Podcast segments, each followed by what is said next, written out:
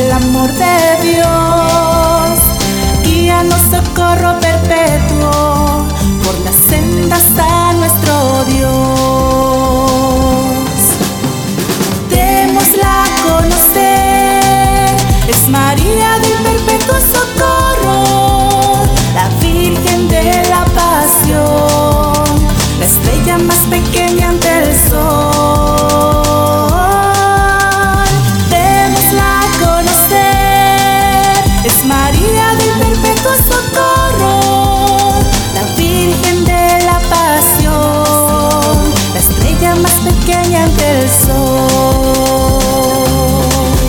Estuviste presente en Cana cuando el vino se había agotado y a los sirvientes dijiste: Vayan y hagan lo que les diga.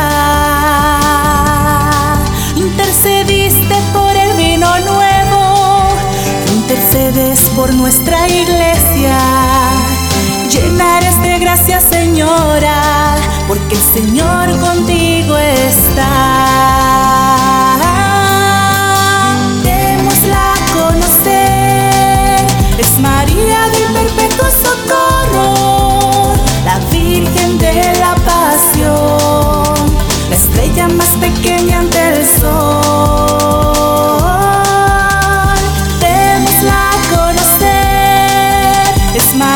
de perpetuo socorro.